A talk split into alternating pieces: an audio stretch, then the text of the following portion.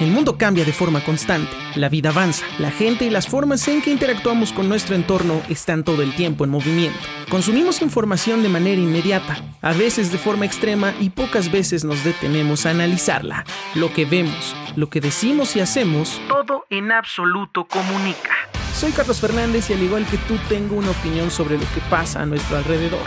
Acompáñame a descubrir cómo la comunicación es y será el centro de todo lo que nos mueve. Bienvenidos a Videns. Comenzamos.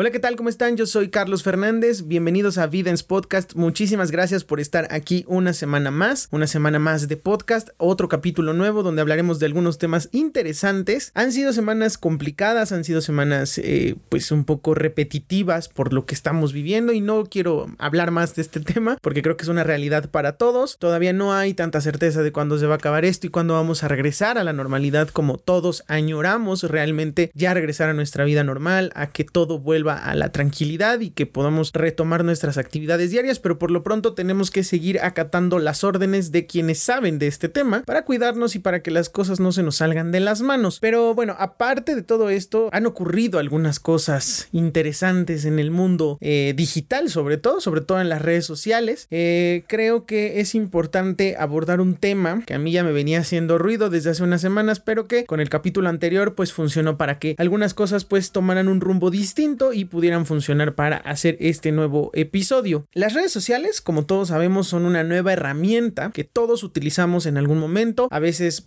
por un tiempo determinado, por ratos libres o algunos, eh, muchos casos nuevos, pues tienen que trabajar directamente en redes sociales y estar todo el tiempo conectados sabiendo qué pasa constantemente para poder hacer su trabajo de forma correcta y algunos otros pues son unos, unos obsesionados con la información y con todo lo que sucede día con día. Y en esta contingencia pues la información que a veces sale pues a veces es muy estúpida o muy poco informativa, pero sirve como para tener algún tema de conversación que no sea lo que nos tiene encerrados desde hace ya varios meses. Y creo que uno de los temas que a mí me, me movían como para poder platicarlo con ustedes es especialmente que existen personas y figuras públicas nuevas y no tan nuevas en cuanto a la fama.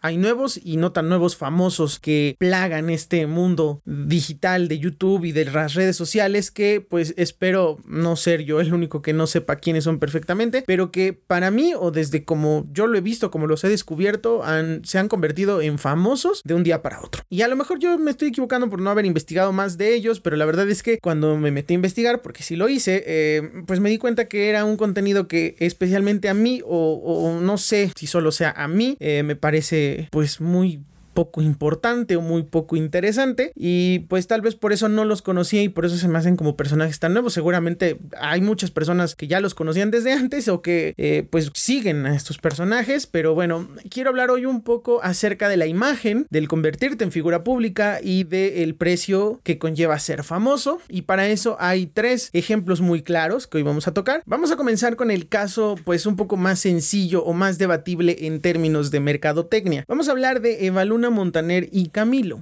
que si ustedes no los conocen rápidamente los voy a poner en contexto de quiénes son. Eva Luna Montaner es la hija del cantante venezolano y productor musical Ricardo Montaner, que es famoso o fue famoso en su tiempo y todavía es importante en la música por haber hecho éxitos como Hasta la cima del cielo, eh, Me va a extrañar, que creo que es una de las canciones que más me gustan de él y algunas otras, eh, y se hizo famoso por su forma de cantar y porque realmente es una de las voces más reconocidas de las baladas y del pop de hace tiempo y que hoy intenta mantenerse vigente, pero ahora pues con el tiempo ha tenido hijos y Eva Luna Montaner es, si no tengo eh, el dato equivocado, es la menor de sus tres hijos y aparte es papá de la dupla Mau y Ricky que cantan reggaetón, que es como un reggaetón un poco más fresa y más light y como más innovador, no tan vulgar como el de Bad Bunny y el de otros exponentes del género y que pues eh, básicamente por eso se han vuelto famosos ellos por el reggaetón y Eva Luna pues por ser hija de Ricardo Montaner pero también trascendió porque se casó con Camilo ¿quién diablos es Camilo? pues bueno Camilo es eh, la voz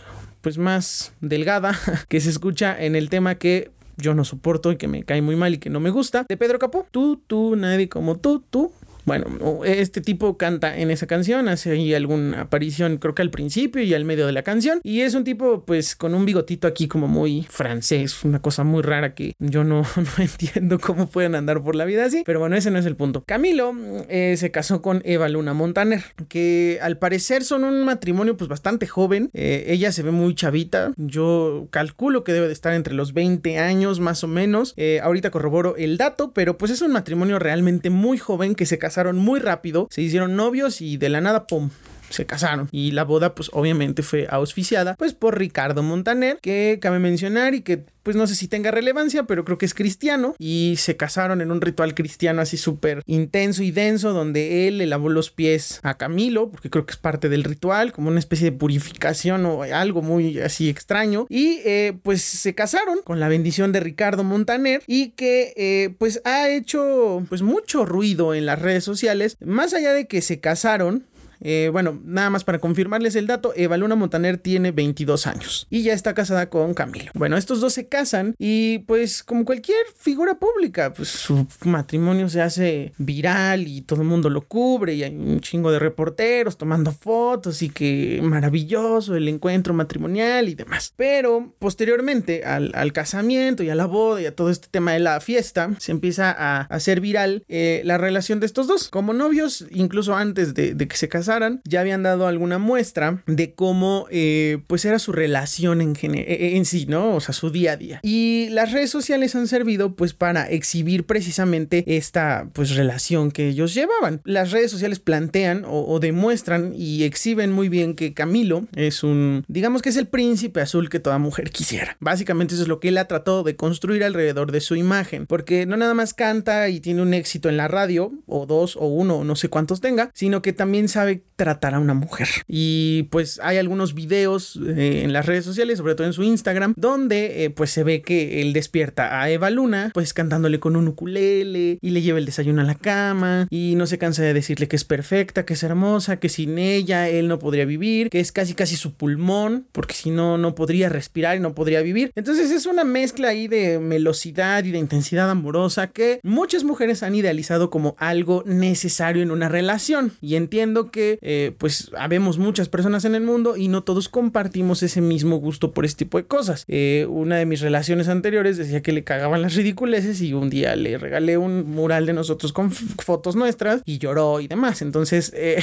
hay quien se niega a este tipo de cosas y hay quienes de plano sí no lo toleran porque pues así son y porque les cuesta pues demostrar sentimientos y también está chido y está bien que seas duro. Pero en el caso de Eva Luna y, y Camilo se empezó a hacer como mucho ruido porque incluso se hicieron públicos algunas conversaciones de WhatsApp que ella subió que tenía con él, donde él le decía cosas como que pues a veces me pregunto qué hice bien para merecerte a ti. Eh, cuando te pregunto cómo estás, me lo pregunto a mí mismo porque yo también quisiera saber que eres feliz igual que yo por tenerte a mi lado y porque yo sin ti me moriría y porque probablemente si tú y yo no estuviéramos casados no sé qué sería de mí, yo estaría muerto. O sea, una cuestión ahí un poco ya, eh, o sea, intensa, mal pedo, que creo que no es, o sea, muy, es, vamos a, dividir la, la opinión que les voy a dar, lo voy a hacer desde dos formas. La primera vista desde eh, el amargado que no tiene relación en este momento, pero que se da cuenta que hay cosas que están mal, y desde el punto pues mercadológico, porque a eso es a lo que vamos a llegar. Empezando con mi opinión amargada y de, y, de desamor, y porque yo no creo en estas cosas y demás, no basta con decir que se me hace exagerado. Es exagerada la forma en la que él se expresa de ella, en el que él la tiene en un estandarte de ángel, de necesaria para su vida y demás. Entiendo que puede sentir amor y cariño por alguien. Me queda claro que eso sí puede pasar. Y porque cuando yo me he enamorado, pues he dicho cosas también muy fuertes y también lo sientes y en ese momento suena bien. Pero el problema que yo veo aquí es que esta intensidad y este, pues, constante exhibir que son la pareja perfecta, pues lejos de, de darte gusto, o sea, en un principio como que dices, wow, qué chido, ojalá eh, mi chava pues me dijera cosas así, o ojalá yo pudiera expresarle lo que siento realmente a cierta persona, ¿no? Hasta ahí creo que vamos bien. Pero ya cuando se empieza a hacer una constante y que es, güey, acaba de subir una historia Camilo y eh, se trata de que él la está viendo dormir y él le pregunta a Dios qué hizo para tener un ángel en su cama. Empiezas así como a ver, como dices, güey, a ver, a ver, a ver, es su intimidad, es muy su pedo, cómo sea su relación, pero pues ya, o sea,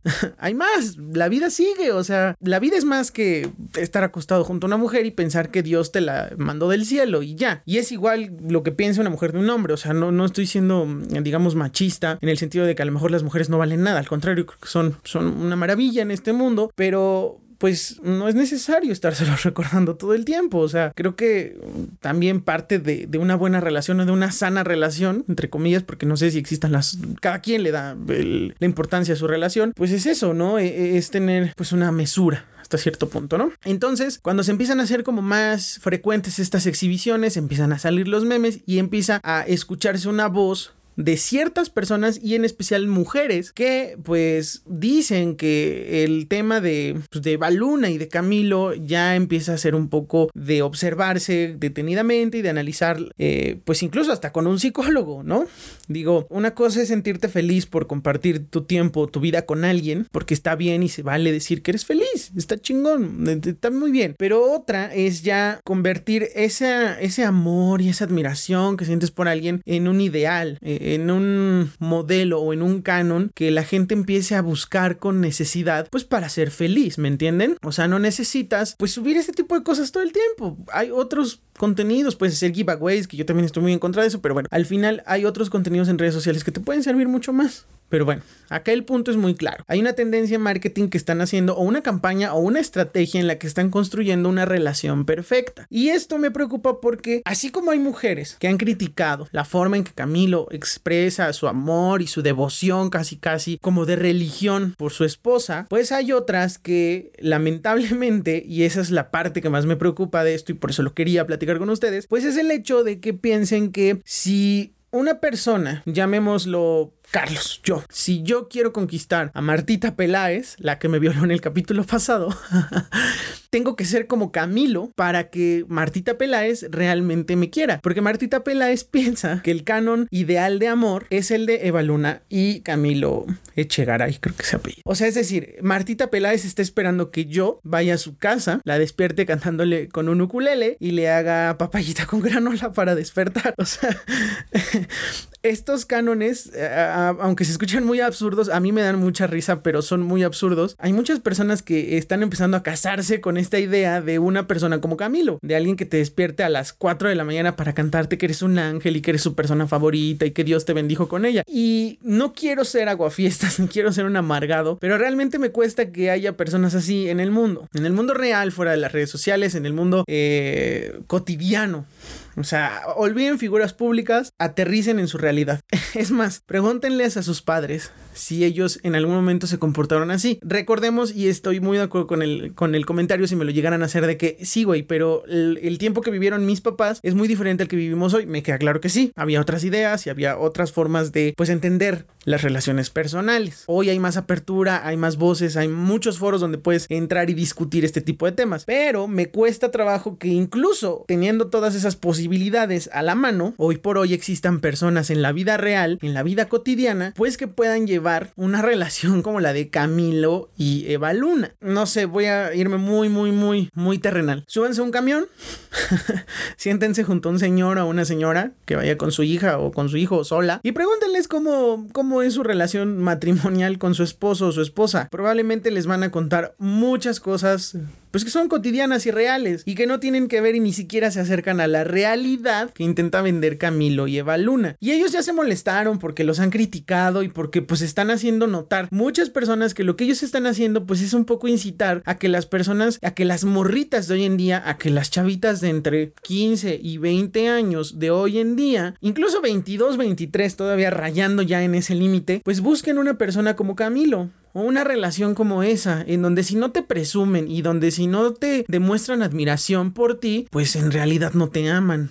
Cuando yo creo que el amor y el, la importancia y lo que tú quieres expresar de tu pareja, pues va más allá de, pues, de exhibirla en redes sociales. O sea, no es, a ver, no entendamos el amor como un trofeo. No se trata de tenerlo en un, estándar, en un estandarte aquí o, eh, o hacerle su, su muro de, de vinil o de acrílico y meter ahí a esa persona porque es como un trofeo y que te gusta exhibir a todo el mundo. Vean a mi novia, es hermosa, es preciosa. Creo que va más allá y a veces esas relaciones tan perfectas a la vista de todo el mundo son las que pues tienen más historias obscuras que contar. Y no quiero decir que a lo mejor Eva Luna y Camilo de verdad se aman y, y todo, o sea, porque han sido criticados incluso porque se casaron muy rápido, están demasiado jóvenes y ya están pues viviendo una relación, pensemos, de dos meses, como si fueran dos años. E, está cabrón. Y sinceramente a mí me da mucho miedo que tengo una sobrina de siete años que es mi adoración y que está muy metida en TikTok y que siente las redes sociales tan naturales que ella ahorita pues espero y obviamente pues empieza como a, a, despertarle el hecho de que pues hay niños que le parecen bonitos o que les sean atractivos y que entiendo que está muy chiquita todavía y a mí me cuesta entender que pues cuando crezca empiece a sentir atracción por los niños, crezca pensando que, que lo que Baluna y Camilo muestran en redes sociales es lo que ella eh, tiene que tener, ya no merecer, porque si hablamos de merecer y hablo con el corazón, esa niña se merece todo. Y si yo pudiera se lo daría, porque soy su tío y porque la adoro y porque es mi adoración y es lo más cercano que, he estado de tener una hija. Y ese vínculo tan fuerte me obliga a desear que sea tratada como una reina. Pero también soy pues muy realista y entiendo que allá afuera no hay personas que piensan igual. Y le puede tocar un hijo de puta que la va a tratar mal. Y con todo lo que hemos visto hoy en día me da mucho miedo que crezca pensando que lo que se ve en redes sociales tiene que ser real y que ella se exija tanto eso que al final pues, se vuelva una persona indeseable. O sea, es muy complicado. Y estoy tratando de ser lo más objetivo porque yo adoro a esa niña. Y me pongo a pensar, si yo me preocupo tanto por ella, ¿qué va a pasar cuando yo tenga realmente un hijo o una hija? Yo voy a ser muy muy temeroso de lo que, de lo que venga para ellos. Y, y, y, sí me da un poco de temor que crezcan pensando que el amor tiene que ser así. 945 mil fotos de ellos dos subidas a Facebook para que tengan 800 mil 500 likes de gente que... qué chingados, o sea, no vive en tu realidad, no es tu día a día. Si son tus amigos, pues qué chingón, pero pero pues eso no es el amor. Y me preocupa un poco más el tema de Baluna, y de Baluna Montaner y Camilo por el hecho de que esto es más una estrategia de marketing. Yo lo veo así. Y hubo alguien en Facebook y en Twitter que se encargó de escribir y decir, a ver, dejemos de idealizar el amor como lo que hace Baluna y Camilo. El amor no es así. las relaciones personales reales, en la vida real, fuera de, de Instagram, son muy diferentes. O sea, mi relación más larga fue casi cinco años. Y yo creo que los primeros 3, 4, 5, 6 meses tal vez, o el primer año que estuvimos juntos, pues sí se parece un poco a lo de Camilo. O sea, yo no llegué a decir que era un ángel y todas esas mamadas, pero sí llegué a sentir muchísimo cariño por esa persona. Y en algún momento llegué a imaginarme casado con ella. Después no pasó, no hicimos match y se fue a la mierda todo y ahora estoy solo y no pasa nada. Pero imagínense que, yo hubiera eh, sido influenciado por esta forma de ver el amor que intentan vender Camilo y Eva Luna en sus redes sociales, que es marketing, porque vamos a hablar desde el punto ya, eh, pues, marketero. El apellido Montaner, hoy por hoy, pesa mucho. Y yo sé que a lo mejor no es un artista nuevo o joven o, que te venga a, pues, a revolucionar la escena, porque no es así, pero vaya, es, es papá de, de Mau y Ricky, que han hecho putazos de canciones de reggaetón y que pues sí tienen cierto apoyo de su padre porque él tiene una productora y les puede hacer discos y les puede dar el apoyo que a lo mejor una gran firma no les daría tan rápido, pero el apellido pesa. Y a, tal vez me voy a meter en problemas porque voy a decir con los fans de Camilo, pero pues Camilo también no es tonto y supo leer la situación. Casarte con la hija de Ricardo Montaner, que es productor musical, puede impulsar su carrera. Tan es así que ya tienen un, un tema juntos y la chava pues realmente pues dicen que es cantante yo la verdad no sé, no sé, no sé. O sea, para que quede claro, ni Mau ni Ricky, ni Evaluna Montaner, ni Camilo entran en mis gustos musicales. No es música que yo consumiría, no es música que a mí me gusta. Que si escuchaba en alguna borrachera, alguna fiesta, pues está bien, porque es música popular. Pero yo no comulgo con, con su música y no me gusta. Y entonces ahí entran ese tipo de cosas donde dices, a ver, güey, a Camilo le convenía casarse con esta morra porque va a tener el impulso de su suegro y se va a hacer conocido. Y a lo mejor quiere un chingo a la morra, pero el interés a veces también juega un papel muy importante en este tipo de cosas y más si eres figura pública, definitivamente. Entonces, estas fotos y esto, esto te amo y esto, eres un ángel caído del cielo y que él ya le escribió una canción y ya la subió a Spotify y tiene 80 mil millones de visitas, pues tiene también que ver con eso, con el marketing. Está creando la imagen de la relación perfecta, el amor de su vida, el amor de cuento de hadas para ganar adeptos con sus fans y que pues consuman su música y el tener el apoyo de la familia Montaner pues, para hacer crecer su,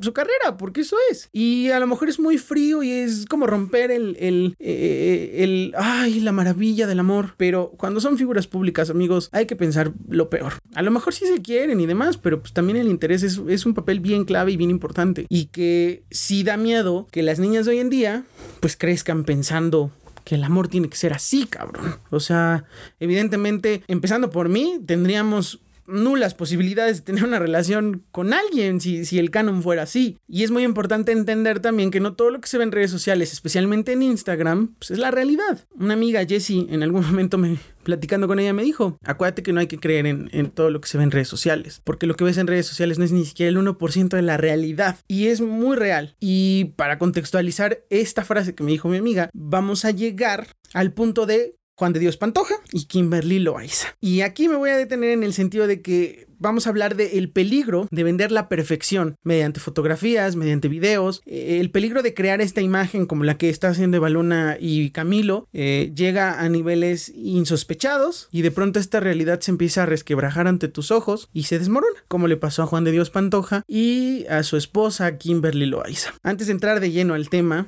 déjenme decirles que yo no sabía quién diablos eran estos dos güeyes. Eh, ya había escuchado hablar de ellos hace mucho tiempo, pero igualito que con la música Camilo es contenido que no me importa o no me gusta, ni me llena, ni me hace falta, ni me aporta nada a mi vida. Hace un par de semanas, este güey, junto con su esposa, estuvieron en una polémica ah, súper de lavadero, eh, de lo más triste que yo he visto en redes sociales, porque ha habido chismes que hasta tienen un poquito como de clase, así como que son como, güey, que igual siguen siendo chismes de lavadero. Pero este sí fue como de, ay, no mames, México me dueles un chingo. Porque si supieron, hace como tres semanas también, este, las Kardashian se agarraron a chingados en su casa y se hizo un cagadero porque, pues ya saben, hay gente que ama a Kim Kardashian, a Khloe Kardashian y a todas estas pendejas, Kourtney Kardashian, no sé quiénes diablos son, yo nada más conozco a Kim Kardashian. Eh, y entonces se putearon y, y, demás, se hizo un cagadero en Twitter y todo este show y, y, y yo me metí a ver el video. Kim Kardashian tiene una patada de taekwondo in, genial, ¿eh? O sea, entonces pues a veces me meto a ver estos chismes para, pues, para tener algo de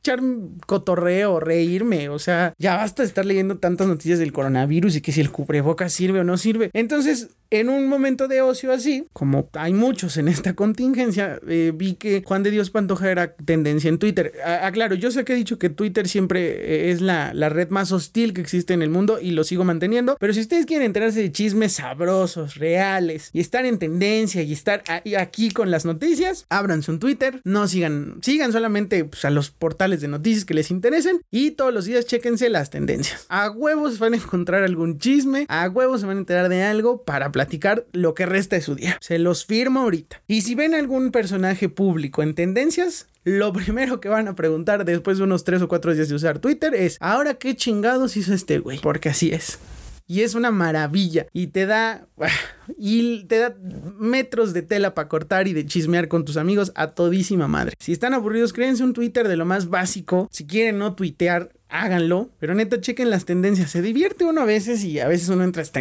hace corajes y polémicas, pero eh, creo que ese uso de Twitter es bastante factible y se los recomiendo. Si lo quieren como experimentar, éntrenle. Se la van a pasar chingón. Entonces resulta que, eh, pues Juan de Dios Pantoja era tendencia en Twitter y a mí me sonaba el nombre, no sé por qué chingados. Y dije, pues vamos a ver qué pedo. Y había, o sea, ahí te dice tendencias, Juan de Dios Pantoja, 85 mil tweets eh, están hablando de esto. Entonces dices, ah, cabrón, algo, algo está pasando aquí. Me meto a ver y resulta que eh, pues había ahí un desmadre entre este güey, su esposa, que es Kimberly Loaiza, y eh, una vieja que estaba en Badabun. Badabun también tenía que ver en este pinche chisme de lavadero. la de Exponiendo Infieles, Lisbeth Rodríguez estaba metida en este cagadero y un güey que se llama Kevin Anchute, una cosa así, que es homosexual y que es fotógrafo de Juan de Dios Pantoja y era un cagadero. Resulta que, eh, bueno, les voy a explicar quién es Kimberly Loaiza y Juan de Dios Pantoja, eso lo acabo de investigar realmente así como que llevarme mucho tiempo investigando estos güeyes, pues no, no le di tanto, pero con 10, 15 minutos que les dediqué me quedó claro por qué se hizo un cagadero. Resulta que estos dos güeyes, Juan de Dios Pantoja y Kimberly Loaiza, eran parte de Badabun. Badabun Es el canal que creó Exponiendo Infieles y otras cosas ahí en YouTube con un contenido pues bastante feo, bastante barato y bastante falso y que hace varios meses ya tuvieron una polémica en donde este morro, Juan de Dios Pantoja, eh, su morra, su esposa hoy en día y otros eh, youtubers más que trabajaban en Badabun pues denunciaron abusos y que no se les pagaba y que explotación y ya saben, cosas de famosos nuevos. Badabun se metió en unos pedos legales cabrones, tuvieron que cerrar el, el canal y luego tuvieron que cambiar de jefe porque había ahí también este rumores de abuso sexual y de acoso, o sea, sí es un pinche desmadre brutal. Y entonces entendí, investigando, pues me di cuenta que Juan de Dios Pantoja y Kimberly Loaiza eran talento de Badabun y que ahora pues ya eran youtubers independientes. Al entrar al canal de Juan de Dios Pantoja, que sigue vigente y no lo ha borrado, y vamos a llegar a la razón del por qué dije esto, pues me metí a ver, dije, ¿quién chingados es este güey? ¿Qué, qué contenido hacía? ¿O por qué dicen que es creador de contenido y por qué se titula youtuber, no? Y súper famoso y seguramente mi sobrina lo conoce. Qué oso. Entro a su canal de YouTube y pues me encuentro, Dios mío santísimo, joyas de nombres de títulos como 24 horas usando tacones, no creerás lo que pasó. Y pues lamentablemente sí tuve que ver un poco de ese video y me di cuenta de la clase de contenido que este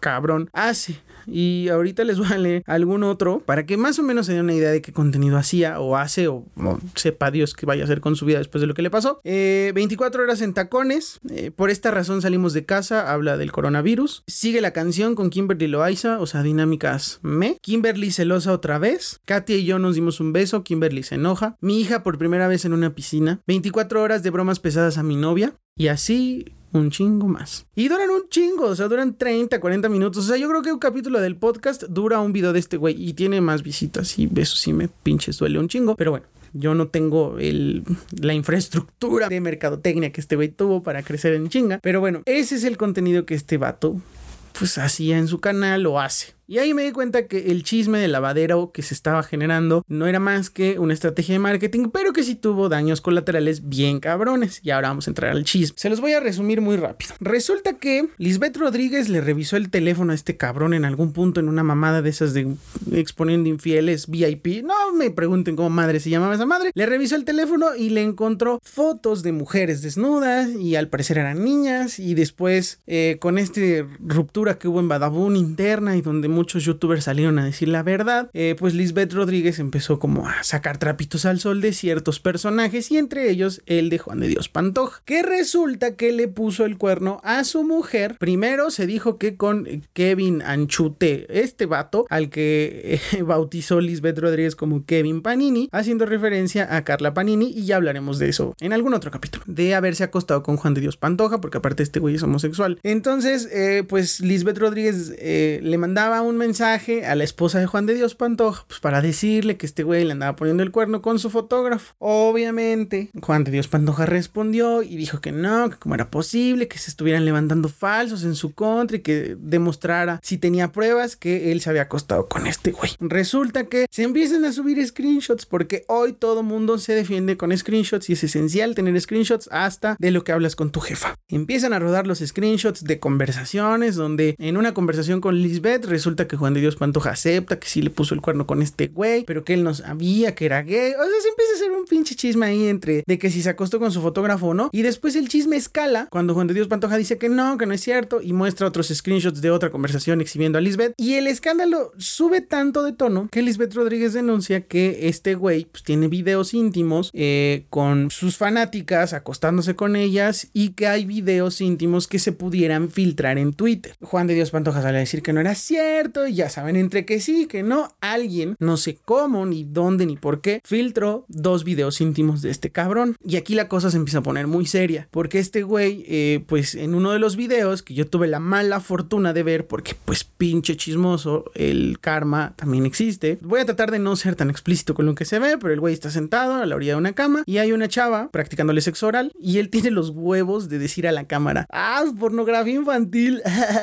mientras la chava pues le está practicando sexo oral. La chava sonríe a la cámara y pues obviamente es identificable la chava. Eh, después encuentran su Instagram y su Twitter y le empiezan a echar mierda así, porque pues la gente es pendeja también y eh, se supone que hay otros videos más. Andaba el rumor de que había video con el fotógrafo, después se, se comprobó que era falso, pero los videos con fanáticas y con menores de edad sí existen y se subieron dos. Yo solamente vi uno y la neta sí fue como de cabrón. O sea, y para que el güey después saliera a decir, no, es que no era yo, mis huevos, güey, se te ve la cara y eres tú y es el mismo pinche tonito pendejo con el que habla el güey. Y la cosa se pone pues mucho más seria porque pues ya se empiezan a involucrar temas más densos. La pornografía infantil, el sexo con menores, eh, porque aquí en México, si tú tienes 18 y la morra tiene 17 y le falta un mes para ser mayor de edad sigue siendo delito tener relaciones sexuales con esa mujer. Entonces, eh, pues empieza a, poner denso el asunto y ahí es donde Kimberly Loaiza primero estaba diciendo que Lisbeth Rodríguez era una pinche chismosa, después pues ya se da cuenta que la cosa se pone grave y eh, dice que pues ella todo se lo va a dejar en manos de Dios porque a huevo Dios soluciona todo y porque él sabe y él sabe y lo ve todo. La salida fácil de todo el mundo es dejarle las cosas a Dios. Entonces, pues se hace un cagadero entre que había gente que apoyaba a Lisbeth, entre que gente había apoyando a Kimberly Loaiza y entre quien le tiraba mierda al Juan de Dios Pantoja, se hizo un desmadre. Y después, pues los daños colaterales a la chava esta que sale en el video, no los videos, le empiezan a tirar mierda de que pinche destruye hogares, eh, que por su culpa eh, la pareja perfecta de Juan de Dios y Kimberly ya había valido madre. Y la chava pues sale a defenderse y a decir, a ver cabrones, eh, pues yo sí me acosté con él y sí soy la del video y pues no tienen derecho ustedes a atacarme porque pues yo caí y porque fui víctima también de este güey porque él me vendió eh, ciertas ideas y demás. Y resulta que también creo que esta morra tiene una hija que se parece un chingo a la de Juan de Dios Pantoja con Kimberly Loaiza y esto escala a niveles que ya es imposible controlar. El tema aquí es que todo tiene que ver vender la perfección a través de sus fotografías y de su relación, porque también eran TikTokers, o sea, aguas también con lo que se sube a, TikTok. Tienen una relación perfecta, adoraban a su hija, eran el matrimonio perfecto, el matrimonio joven perfecto, y después, pues investigando un poco más, el, porque hay una cronología que hizo Infobae, eh, que creo que es uno de los portales de noticias más completos que hay en el mundo, hizo una cronología de cómo fue la ruptura, y por lo que explican ahí, el vato, pues de alguna manera se fugó con ella en 2016, una cosa así, o antes, 2006, 2016 creo, eh, siendo menores de edad, se escaparon y este, la familia de ella no quería a este güey, no estaban de acuerdo con la relación y, o sea, desde el principio ya había como que ciertas cosas que dices, aguanta, cabrón, o sea, no es la forma de, de, tener una relación chida con tu morra, o sea, robártela casi, casi, pues no está chido, o sea, no, no, hay otras maneras, creo yo, eh, es un poco irresponsable desde mi punto de vista y no es ser moralino ni hacerme el políticamente correcto, pero creo que pues, robar una vieja es porque sí está cabrón, ¿no? O sea, ya fugarte y, a la buena de Dios aplicando un eh, amarte duele, Renata con Ulises, este, o sea, si se hubieran subido al camión para irse a Acapulco, no sé dónde madres iban a escapar, ¿qué hubiera sido de su vida? O sea, sí está cabrón, muchachos. O sea, sí es un poco romantizar esta parte del amor de róbate al amor así, güey, pero ¿a dónde? O sea, ¿qué vas a hacer? ¿Cuál es tu plan? ¿Tienes algo que ofrecer? Si no, mejor no le muevas, cabrón. O sea, no, no seas tan estúpido. Entonces, por lo que yo leí de la historia de estos dos güeyes, pues ya había como muchos conflictos ahí, como que su relación de por sí no empezó tan aceptada por nadie y que ya después se volvieron youtubers, empezaron a ganar un chingo de dinero gracias a Badabun y que vendieron la imagen de ser el matrimonio perfecto porque adoraban a su hija, porque no había mentiras, porque eran youtubers, tiktokers y todo el tiempo era vamos a hacer el 50 cosas de mi pareja challenge y 24 eh, horas en tacones con tacones de Kimberly, o sea, este pedo de, de, de, de hacer una relación tan pública donde la intimidad apenas si se alcanza a ver, pues trae estas consecuencias. Y lo más triste y lo más doloroso para muchos fans de la pareja, porque pues aparte era como de no mames, es ver cómo pues su cuento de hadas y su imagen tan perfectamente bien elaborada del amor real y de la perfección y, de somos los el matrimonio joven con una niña a la que adoramos y somos felices, pues empieza a desmoronar en tu, en tu cara y no lo puedes parar. Y el golpe de realidad es durísimo porque se te cae, como dice el dicho, se te cae un héroe. O sea, tú te imaginas que su relación debe ser perfecta, con un chingo de dinero, viviendo a toda madre. Y de repente es como de, güey, pues la relación no es cierto. O sea, el vato siempre fue un culero, un pinche tóxico, eh, siempre fue una mierda. Y le puso el cuerno con sus fans y con chavitas menores de edad. Y es como de, ah, o sea, es más densa la realidad de lo que se ve en redes sociales. Y tiene que ver un poco con lo que les decía de Baluna Montaner y Camilo. O sea, yo no, yo no me aparto eh, si se está escuchando un poco de ruido, perdón, es que eh, están sacando coches de aquí de mi casa. Porque pues así es la vida.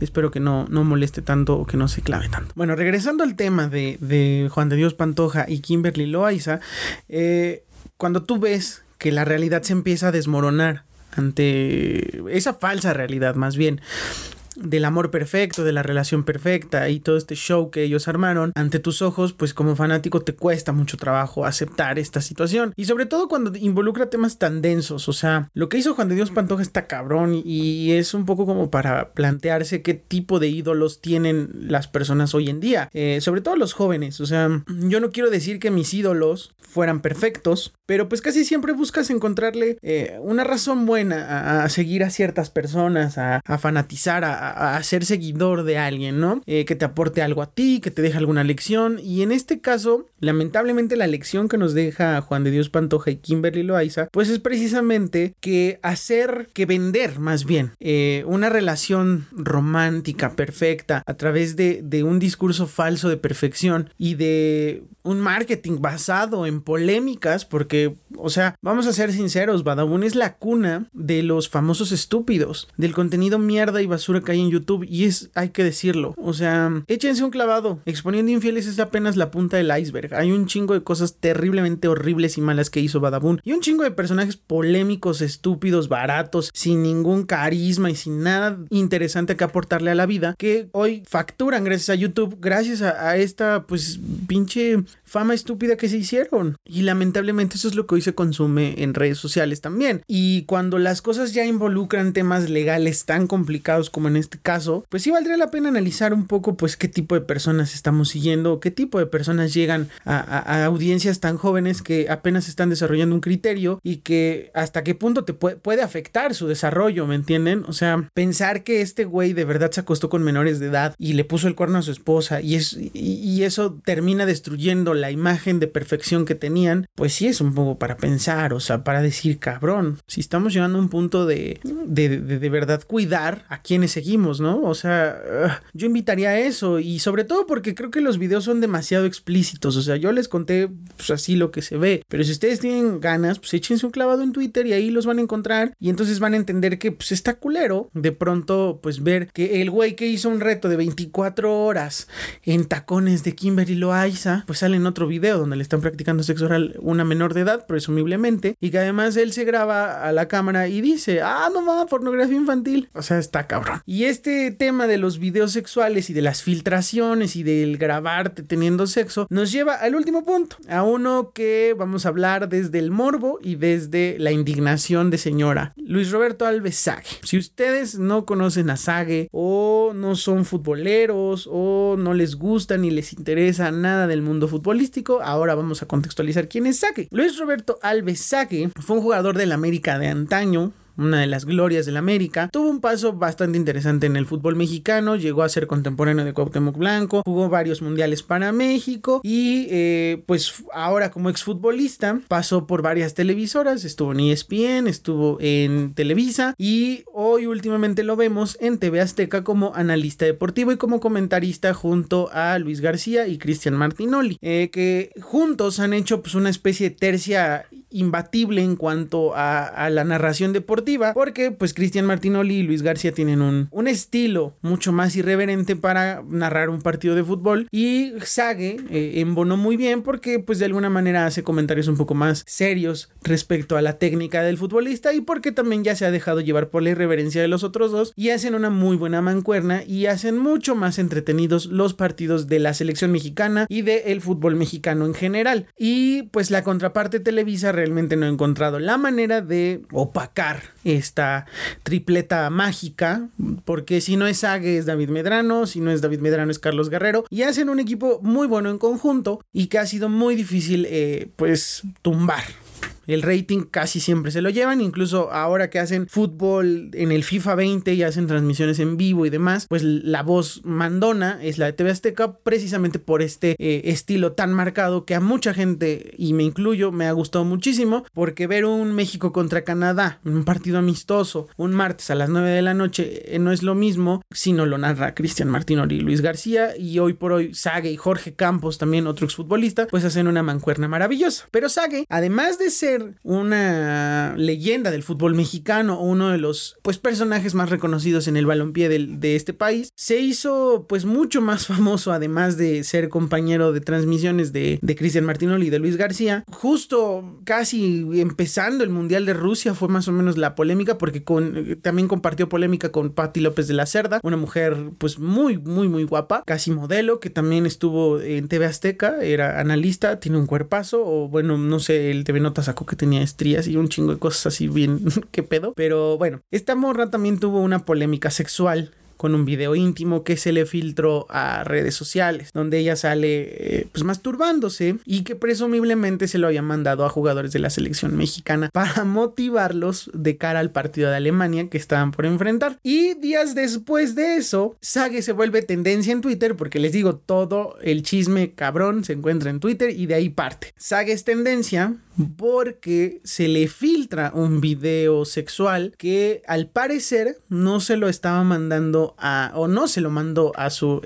esposa de aquel entonces, Paola Rojas, la conductora de uno de los noticieros de Televisa. Ella era su esposa y pues Sage se graba enfrente de un espejo, se ve que es como una especie de vestidor, él está de traje con corbata, o sea, cabrón. Eh, la calentura le ganó y se graba con eh, su miembro de fuera y, se hace famoso por eh, ciertas palabras que dice en el video, entre las cuales dice impresionante, mientras se ve pues su miembro erecto, básicamente. Eso es lo que se ve en el video. Y porque pues se ve que le estaba mandando, ese video tenía como destino una persona que gusta de ver este tipo de cosas. El tema con Patti López de la Cerda fue brutal porque sí le pegó bien cabrón y ocasionó despidos dentro de, de, de, TV Azteca, perdón. Y con Sage la cosa también se puso bravísima porque todo el mundo sabía que su esposa era Paola Rojas y cuando él se graba haciendo esto, pues se descubre que eh, probablemente tenía un amante y que pues además gusta de grabarse haciendo ese tipo de cosas para mandárselo a sus parejas. Entonces se hace un desmadre, todo el Mundial de Rusia, el tema dentro de la televisora se manejó entre con bromas y sarcasmo y rumores, pero se hizo público y Sage tuvo que confirmar que el video era suyo, porque no había de que, ah, no, no soy yo, no, la chingada, lo mismo con el Juan de Dios Pantoja, cara y cuerpo se ven completos y era él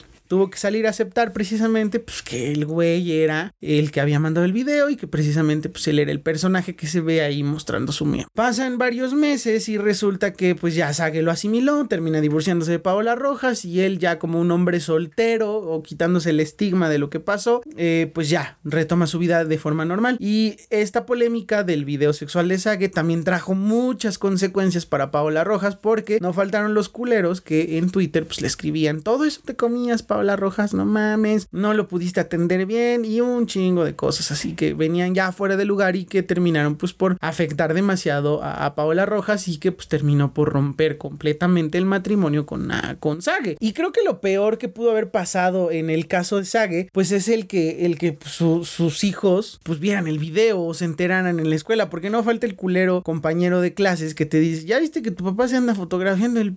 O sea, está cabrón, o sea, ¿me entienden? Yo creo que como hijo debe de ser mucho más vergonzoso y como mujer o como tu esposa o tu ex esposa, pues todavía más, o sea, sí está cabrón, es, algo tan íntimo que sí te dan la madre y el daño colateral es brutal. Y Sage pues eh, pasó a, utilizar esta polémica un poco a su favor pues para jugar con el impresionante y todo el mundo ahora eh, pues lo, lo bulea con ese tema y él un poco ya lo toma a broma. Quizás supo utilizar la polémica un poco a su favor, pero definitivamente pues ya pocos lo recuerdan por haber hecho campeón a América, por haber jugado el Mundial con México, ahora lo recuerdan pues por el tamaño de su pene. Básicamente. Entonces, el tema con Luis Roberto Alves Sague es que no termina ahí. Y al parecer hace un par de días, o un par de, no, no sé si hace una semana más o menos, se vuelve a filtrar otro video, otra vez Sague. Y lamentablemente yo quisiera decir, no, pero esta vez no es Sague, por el video, porque también a mí, ¿quién me manda andar investigando si eso no es el pinche Sague? pues vi el video y pues él hace literalmente un paneo de arriba abajo, o sea, este, hasta que llega al tesoro. Es demasiado explícito. En esta ocasión no habla, no dice nada, porque creo que el video habla por sí solo.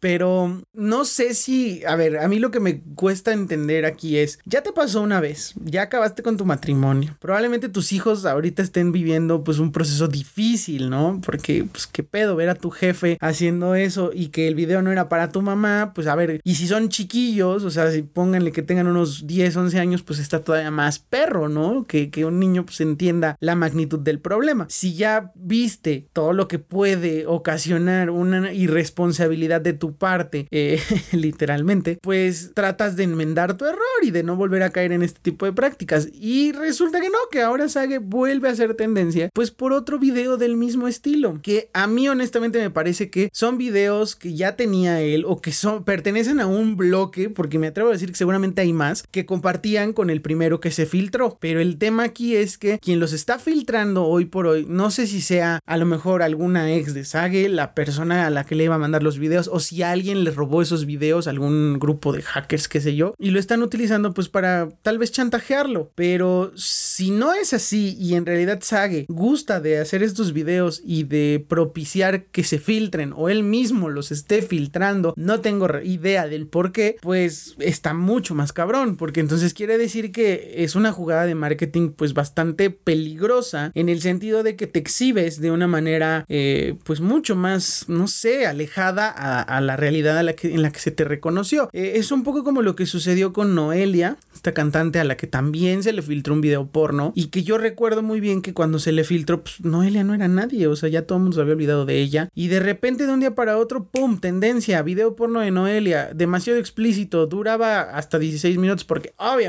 también lo vi eh, y después ahora resulta que ya después se desnudó en una revista para caballeros y terminó convirtiéndose en actriz porno. Entonces es como de, güey, pues sí, sí está cabrón como de repente utilizar ese tipo de polémicas. Y yo recuerdo mucho, quizás de las primeras polémicas que a mí me tocó vivir ya en carne propia viéndolo en ese momento, fue la de Galilea Montijo, cuando se le filtró el supuesto video porno que según había grabado, eh, donde después se, dijo que, que, no era ella, que era una actriz parecida a ella, creo que era brasileña, eh, pero me acuerdo mucho que ella tenía un programa a las 3 de la tarde donde había un güey que le llamaban el hacker y él fue el que saca el tema y ella llorando pues trata de, de decirle al público que pues que no es ella, que ella no es la vieja del video y que está destrozada y realmente pues es muy difícil de pronto enfrentar este tipo de, cosas. En el caso de Galilea pues no fue, no fue real, no era ella y sí logró comprobar que pues no se trataba de ella. Pero imagínate también el karma y el, la mala onda que tienes con la, con la que tienes que lidiar a, raíz de esta situación.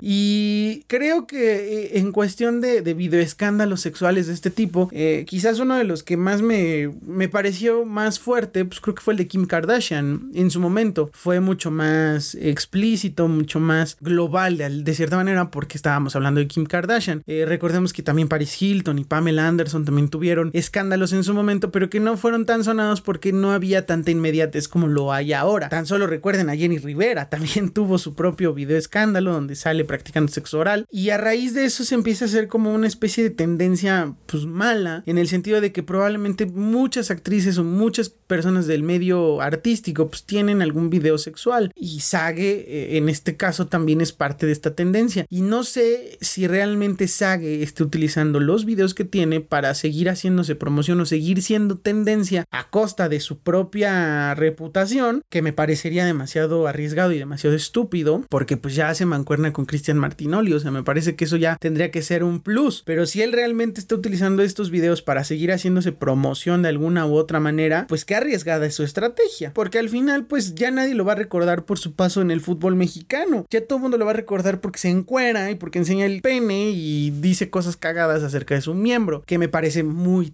muy, muy, muy difícil de entender, o sea, sobre todo porque eh, pues tiene hijos, ¿no? O sea, creo que eso es lo más difícil. Yo de corazón creo que no es así, que alguien lo está chantajeando o algo así y le están filtrando estos videos, que de igual manera es terrible. Yo nunca he experimentado una cosa así, jamás me he grabado teniendo relaciones sexuales y creo que nunca lo haría porque imagínense si ya de por sí uno sin playera siente que se ve mal y siente que puede causarle asco a la gente. Ahora imagínense lo desnudo y ahora asúmenle que está teniendo relaciones sexuales. O sea, está cabrón imaginarte eso en tu mente y que eso lo puedas mandar a una red social y que se vuelva famoso, que te hagas viral. O sea, no, no, no, no lo haría yo. Y creo que todo esto tiene mucho que ver con el punto que va a empezar a cerrar este capítulo de este podcast, que es que la intimidad se convierte en dominio público. Creo que si tú realmente quieres ser una figura pública o estás planteándote la idea de convertirte en líder de opinión, en ser youtuber, porque pues también, o sea, si quieres ser youtuber está chingón, si eso te deja o te gusta y realmente crees aportar algo a la sociedad, pues chido. Pero si tú estás haciendo esta imagen, te estás creando una imagen eh, con base en lo que tú quieres lograr, pues es importante entender que en el momento en el que tú dejas de ser Martita Peláez y pasas a ser la youtuber Martita Peláez, tu vida pública y tu vida privada se tienen que dividir en una muy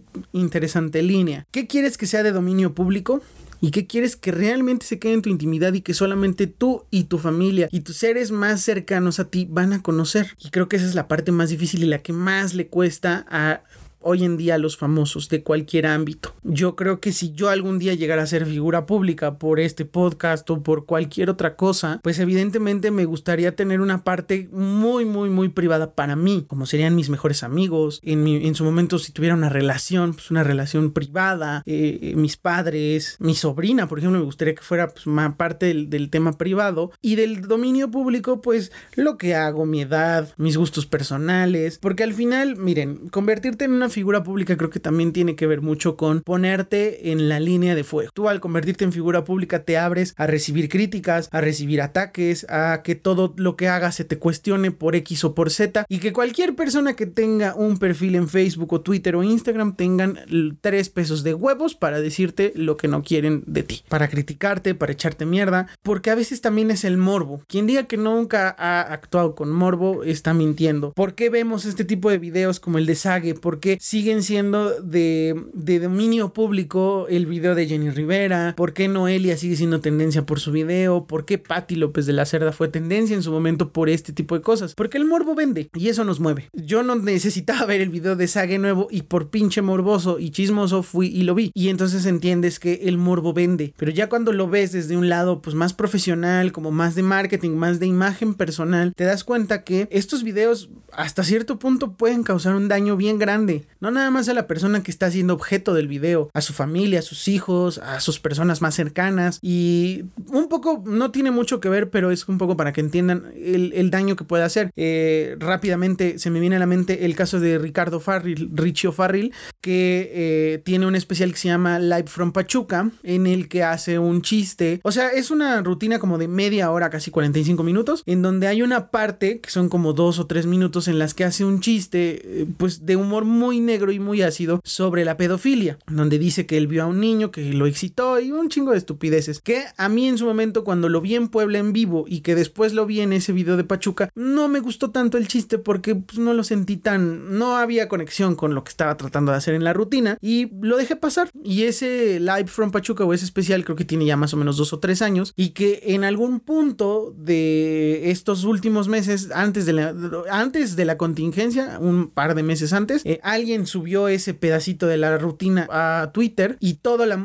toda la gente se le fue encima diciéndole que era un pinche pedófilo, que cómo es posible. Y él se mantuvo en silencio completamente. Hubo quien defendió que la comedia tiene que ser polémica y que si la polémica, que si la comedia no te incomoda, entonces no estás haciendo bien tu trabajo. Y hubo otros que lo tacharon de pedófilo, lo denunciaron, o sea, así es un desmadre ahí increíble. Y días después, Richo Farril salió a declarar que le daba mucha risa que la gente pensara que él era pedófilo por un chiste que tenía ya más más de tres años de antigüedad y que lo que más le preocupaba era que su mamá, sus tías, su hermana, pues fueron objeto de muchos ataques y de mucha preocupación porque se hablaba de que él era un pedófilo. Entonces, todas estas cosas que suceden cuando eres, o sea, un perfil público o una persona pública, una figura pública o alguien famoso en el ámbito que sea, pues te abren tanto oportunidades laborales de crecer y de ser más famoso y de tener dinero y de lograr hacer algo con tu talento, pero también abren la puerta a la gente que te va a estar jodiendo, que te va a atacar, que te va a tratar de tirar siempre, porque la envidia y porque la gente así se maneja. Es muy difícil eh, ser figura pública, no es tan fácil. La fama no es nada más ser famoso por,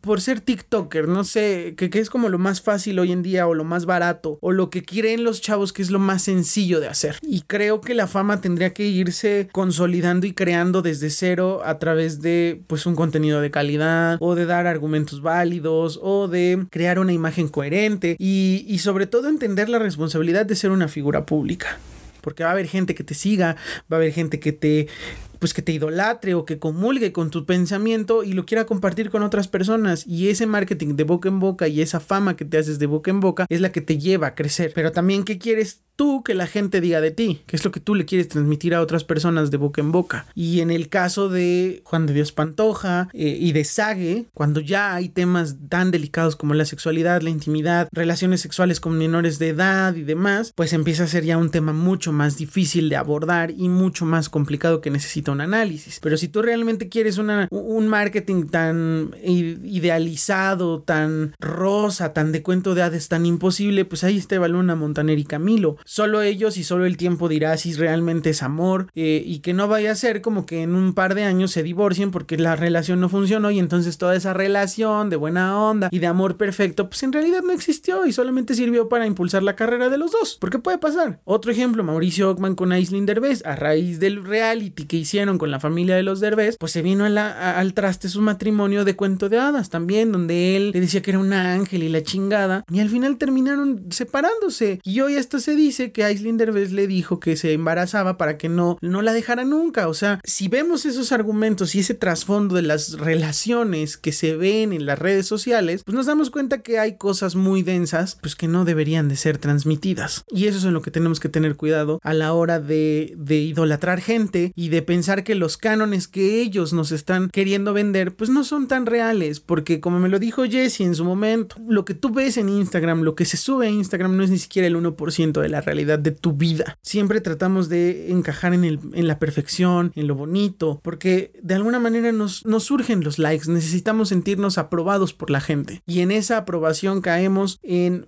mandar mensajes equivocados de peligro para mentes que son pues con muy poco criterio y que empiezan a ser de, de lo que tú estás vendiendo una Biblia. Y es muy difícil después contrarrestar el daño que puedes hacer. Y obviamente pues lo que yo quiero dejarles a ustedes como una especie de moraleja porque no es una lección es más bien crear una imagen pública con responsabilidad con un mensaje coherente que cuide ciertos aspectos importantes y necesarios para la vida de los demás y que sea una fama pegada al trabajo a un buen contenido, una, a, un mensaje claro, un mensaje bien elaborado, que, que vaya más allá de la fama fácil, ¿me entienden? Y recordar y tatuarse eso en la frente o en donde nunca se le olvide anotarlo, traerlo en la cartera anotado, en el teléfono, donde sea. Si tú quieres ser figura pública y si tu objetivo es ser famoso, sea cual sea la cosa por la que te quieras hacer famoso, recordar que un paso en falso acaba con tu carrera. La gente siempre va a recordar lo malo de ti. Así seas la maravilla de persona. El día que tú te equivoques, ese día se acabó. No va a haber. Y hasta aquí el quinto episodio de este podcast, Videns. Es un tema que, que sí podemos abordar desde muchas aristas de risa y podemos cotorrear porque se presta, pero que también es muy importante analizar desde el punto serio y que pues vale la pena, eh, pues, o sea, meterse un poquito más más allá de, la, de lo que nos venden en las redes sociales. Todos, todos, todos en algún momento hemos buscado aprobación de la gente, pero pues hay que tratar de ser lo más fieles posibles a nuestros pensamientos y a cómo somos en realidad. Yo quisiera tomarme una foto donde me vea hermoso, eh, donde no se me vea la panza, o donde yo me vea muy guapo y donde muchas mujeres o muchas niñas o muchas personas me pongan, me encantas, qué guapo, quisiera conocerte, pero tampoco pues voy a engañarme a mí mismo para conseguirlo, porque pues al final el que se hace daño soy yo y yo me estoy engañando. Entonces, no busquemos la fama fácil. La fama fácil se va fácil. Y el daño colateral, eh, piensen en su familia, piensen en sus amigos, piensen en sus relaciones, piensen en la gente que los rodea al momento de querer ser famosos de manera fácil y barata. Entonces piénsenlo y como siempre déjenme sus comentarios. Les recuerdo mis redes sociales. En Facebook estoy como Carlos Fernández o arroba soy Carlos FDZ, las tres últimas con mayúsculas. Y síganme en Instagram, es arroba el tal Carlos Fernández. Ahí me pueden dar follow. Y eh, pues nada, esto ha sido todo por hoy. Muchísimas gracias por estar una semana más aquí conmigo. Yo me despido, yo soy Carlos Fernández. Esto fue Videns Podcast. Nos escuchamos la próxima semana. Les mando un abrazo y gracias por escucharme en este episodio. Cuídense mucho, nos vemos. Bye. Aquí termina este capítulo de Videns. Muchísimas gracias por escucharlo. Si te perdiste mis redes sociales, te las recuerdo. En Facebook me encuentras como arroba soy Carlos FDZ, las tres últimas con mayúscula, y en Instagram como el tal Carlos FDZ, sin espacios y todo con minúscula. Sígueme para estar en contacto conmigo y para que conozcas un poco más de los contenidos que realizo. Nos escuchamos pronto en un nuevo capítulo.